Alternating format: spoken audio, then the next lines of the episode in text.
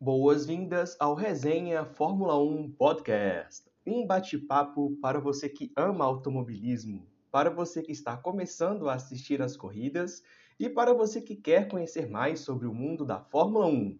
Eu sou Ian Magalhães e você está ouvindo o Resenha Fórmula 1 Podcast.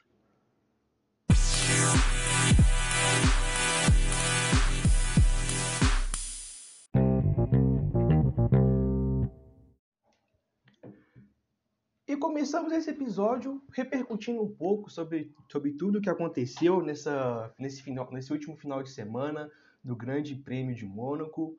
Falando um pouquinho de forma geral sobre a corrida, é, no pós-corrida, o, o, Reginaldo Leme, na transmissão da Band, ele falou uma fala que acaba sintetizando muita coisa. É, ele disse que, dentre as condições que, que Mônaco permite, acabou sendo uma, uma ótima corrida. E de fato foi. É, igual nós havíamos dito no, no último episódio, é muito difícil se ultrapassar em Mônaco por conta de todas as características do circuito, é, os carros da Fórmula 1 atuais eles são muito grandes, né? então é quase difícil ali, você ficar é, lado a lado com esses carros em Mônaco. É, esses carros, além, de, além do, do, tamanho deles, eles geram muita carga aerodinâmica, muito ar turbulento né, no carro de trás, o que acaba gerando que o carro de trás ele não consegue ficar por muito tempo é, seguindo o carro da frente e ele não consegue fazer a ultrapassagem por conta disso. Então, quanto mais tempo ele fica atrás, se ele fica muito próximo do carro da frente, ele acaba pegando esse ar turbulento, então vai desgastando o pneu, a pilotagem não é a mesma por conta desse ar turbulento.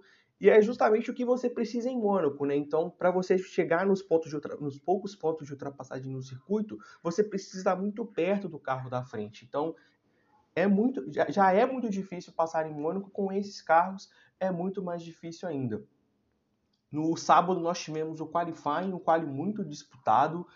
Geralmente a gente vê as equipes ali, as equipes principais já fazendo estratégia com jogo de pneu, dando uma volta só, às vezes no Q1, e essa, essa volta foi o que eles já avançam. E não foi o que a gente viu em Mônaco.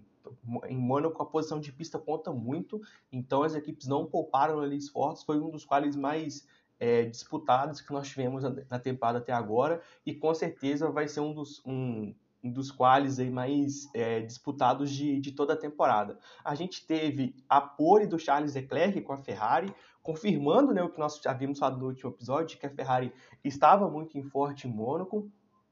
Uma pena que, o Charles acabou tendo um problema no câmbio, então ele não conseguiu largar. É, a Ferrari foi para uma estratégia é, de tudo ou nada, né? Então provavelmente é, esse é o circuito, esse, é, esse, talvez seja o único circuito que a Ferrari tinha uma grande chance de vitória, então por isso que a, a Ferrari acabou apostando nessa estratégia. Acabou com o Charles Leclerc não conseguiu largar. Seria muito legal ver uma disputa, reviver as disputas aí de 2019 de Charles Leclerc e Max Verstappen, né? Seria muito legal ver eles dividindo a primeira curva ali na Sandevaux. É, mas o, o, Charles Leclerc não, não largou, é, o Max Verstappen assumiu ali a primeira posição e ele mostrou toda essa evolução. Né? Ele, a largada dele foi perfeita, é, não deu chance nenhuma para o Valtteri Bottas de assumir qualquer tipo de linha é, para ele conseguir atacar e dominou a corrida de uma forma brilhante. Né? E como é, difícil passar em Mônaco, uma das coisas que a gente tinha falado é que as equipes iam utilizar muito da estratégia. E foi muito isso que a gente viu, muitas equipes fazendo uso aí do, do overcut para conseguir as posições. É, destaque para o Sebastian Vettel, que conseguiu ultrapassar o Gasly e o Hamilton na, na, sua parada de box. Então, trabalho muito bom do Vettel e da Aston Martin com a, estrate e, e da, Aston, da, da Aston Martin com a estratégia. O Checo Pérez conseguiu três posições. Então, você vê que o, a, estra, a, a, estratégia do overcut é muito efetiva em Mônaco e, e, ele conseguiu chegar em um excelente quarto lugar aí para a Red Bull. E por mais que fosse que, que, que, que foi uma corrida que não tenha tido ultrapassagem, né, nós, tivemos, nós tivemos pouquíssimas é, ultrapassagens apenas ali na, na primeira volta. O, o Mick Schumacher passando o Nikita Mazepin, acabou que foi só isso. As outras ultrapassagens todas foram, foram por estratégia. É, mas existe todo um clima especial por ser em Mônaco, né? pelas características da pista, pela importância histórica. Ganhar em Mônaco é muito especial, é um, é, o, a carreira do piloto é marcada por ganhar em Mônaco, e existe todo o clima de, de Mônaco, né? É, pelo, pelo fato de ser em Mônaco, por, por pela localidade, pela, é, pelo glamour, por todas as coisas que, que existem em Mônaco. É, e foi muito legal nesse final de semana de corrida que, apesar de, de, da Fórmula 1 estar com todos os protocolos aí por conta da pandemia, com todos os protocolos de, de segurança por conta da pandemia, muitos dos rituais das corridas de Mônaco foram mantidos, né? Então foi muito legal ali o, o David Coulter na, nas entrevistas, é, ele falando para o Max Verstappen, né, como que, é, que ele tinha que fazer a saudação para o príncipe, o príncipe entregando o, os, os, os, troféus, a, a, guarda ali de Mônaco tocando. É, tivemos algumas celebridades, né, pra, participando é, desse final de semana de corrida, a Serena Williams participa, a jogador, grande jogadora de tênis participou ali é, da entrevista, ela também deu a bandeirada final. Então, muito legal ver que esses rituais em Mônaco, a maioria deles foi mantidos e dá um pouco de esperança é, que tudo isso que a gente está vivendo vai passar e que vamos voltar às atividades normais da nossa vida muito em breve. Então vamos agora falar sobre os destaques positivos da corrida. É, não tem como não começar falando sobre Max Verstappen, Max Verstappen e a RBR. Excelente final de semana da, da RBR. A gente tinha adiantado que poderia ser um final de semana bom para a RBR, mas eu acho que eles não imaginaram que poderia ser tão bom assim, é, contando com um péssimo final de semana da Mercedes. Uh, os dois carros da, da RBR pontuando e pontuando bem. A RBR faz história nesse Grande Prêmio de Mônaco. Desde o início da era híbrida, em 2014, é, na era anterior né, dos aspirados, a, a, a, RBR foi a equipe dominante e a partir do momento da era híbrida, em 2014, em nenhum momento ela foi líder do, do campeonato de construtores. Então é a primeira vez nessa era híbrida que a RBR sai de um final de semana de corrida líder do campeonato de construtores por um ponto e o Max Verstappen liderando o campeonato. Então o campeonato agradece e agradece muito tudo que aconteceu. É, vai ser um campeonato bastante disputado Cada corrida conta, então vai ser muito legal acompanhar essa disputa entre a RBR e a Mercedes. Ponto positivo também para a Ferrari. É, a Ferrari já havia surpreendido nos treinos. Geralmente, treino livre não diz muita. Ele dá alguns indícios, mas ele não diz muita coisa do que realmente vai acontecer. Algumas equipes entram com mais, carga, carga de combustível, outras acabam fazendo mais instintos de corrida mas a gente viu uma Ferrari muito forte, isso se confirmou é, no quali e também na corrida.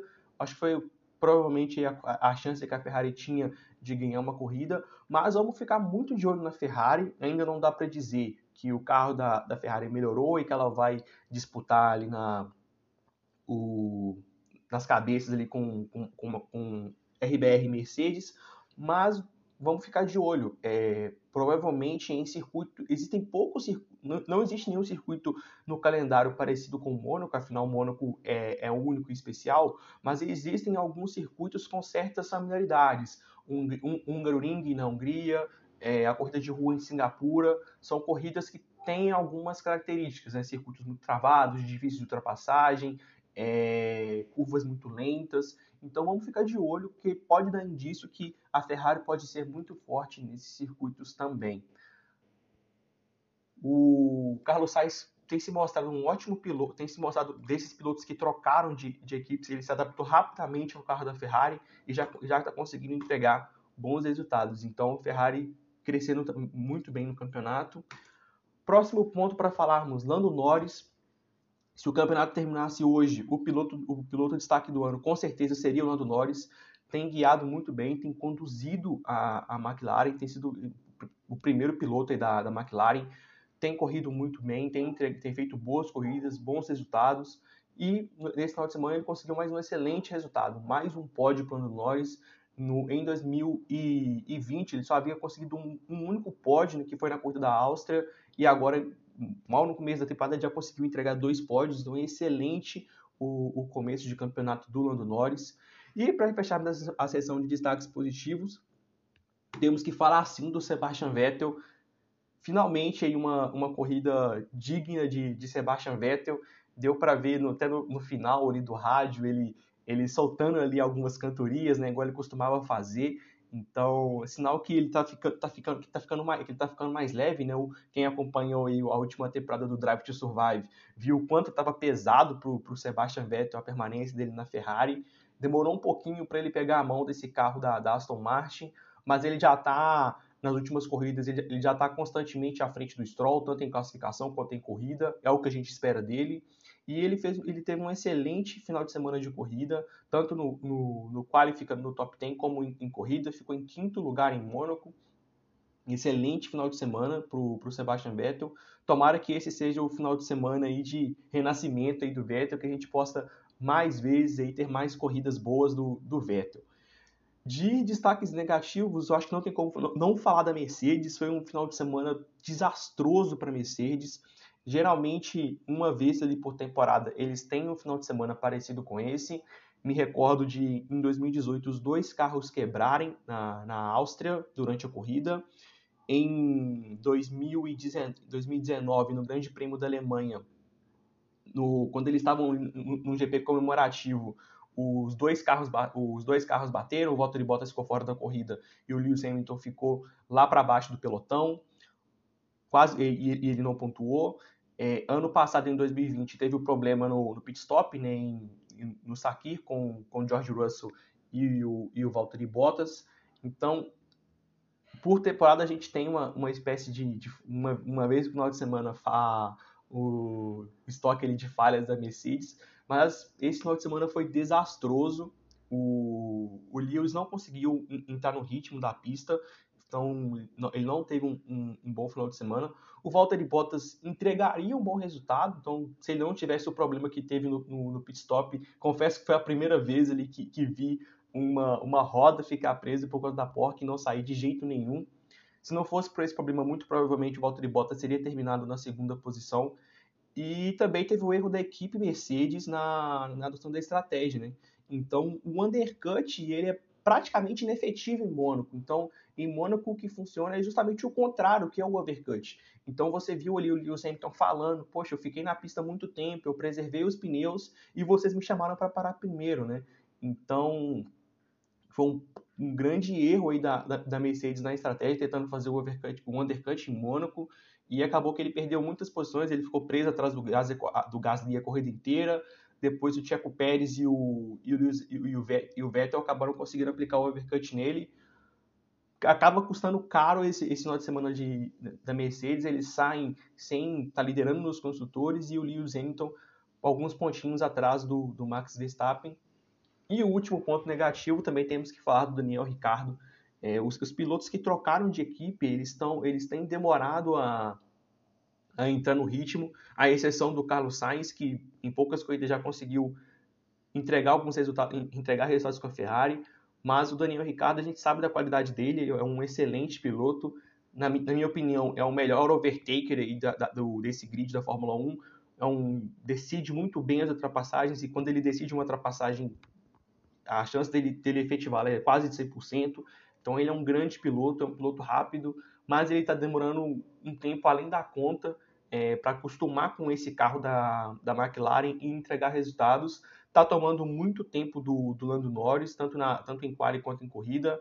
Vale ressaltar que em Barcelona ele andou muito bem, mas agora em Mônaco é uma, Mônaco é uma pista que o piloto precisa, é, a confiança do, do piloto com o carro é fundamental, senão ele não consegue andar próximo do limite. E deu para ver claramente que o Ricardo ainda não tem a confiança nesse carro vamos, é, vamos acompanhar o Daniel Ricardo. Tomara que já em, em Baku e nos próximos finais de semana ele consiga entregar bons resultados com a McLaren, porque realmente já está levando um tempinho maior.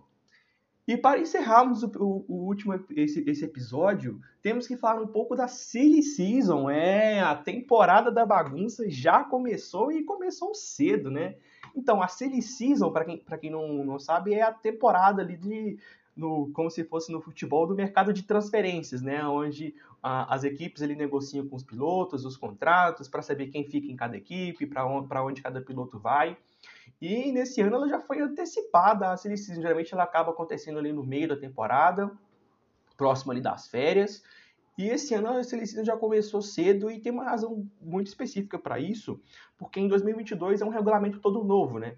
Então, quanto mais as equipes já tiverem ali definido qual, qual, qual vai ser o line-up de, de pilotos para já começarem com esse novo regulamento, para as equipes vai ser extremamente, vai ser extremamente importante.